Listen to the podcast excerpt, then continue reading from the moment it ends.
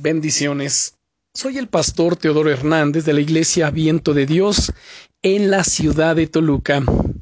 El devocional del día es Aférrate a la verdad de Dios.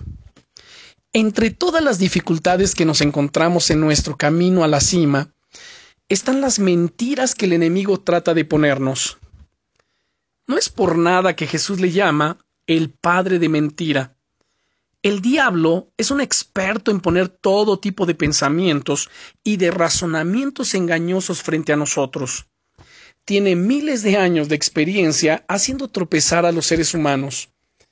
Cuando pienso en ello, me viene a la mente como si esas mentiras de las tinieblas fuesen grandes manchas de aceite en el camino. Ya sabes, ese aceite negro que los vehículos pierden en ocasiones y que es tan resbaladizo. La estrategia de las tinieblas es hacernos resbalar, ensuciarnos e incluso que nos deslicemos ladera abajo.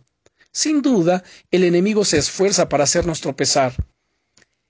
En el relato que leí y del que te hablé hace un par de días, los cristianos tenían que pasar a veces también por lugares resbaladizos, y la única manera para no caer era clavar su espada en las hendiduras de las rocas y aferrarse a ella con fuerza.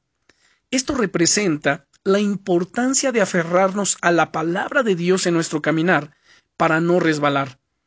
El rey David continúa su salmo hablando acerca de las características que debemos tener para habitar en la presencia de Dios y menciona aquellos que hablan verdad en su corazón, según el versículo 2 del capítulo 15 de los Salmos.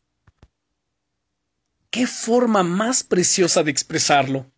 No es solo que hables verdad cuando estés con otras personas, sino que cuando estás a solas o cuando estás en las cosas de tu día a día, puedas eh, pararte para hablar esta verdad divina a tu propio corazón. Necesitamos tanto aferrarnos a la palabra de Dios y recordar las promesas y las directrices de las Escrituras.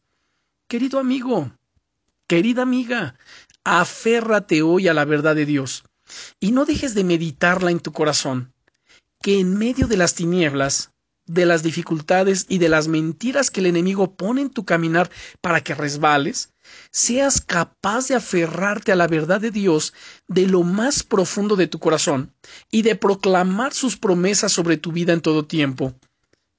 Oro a Dios que la verdad de Él, que la verdad de Dios te rodee y te dirija en este día. Bendiciones.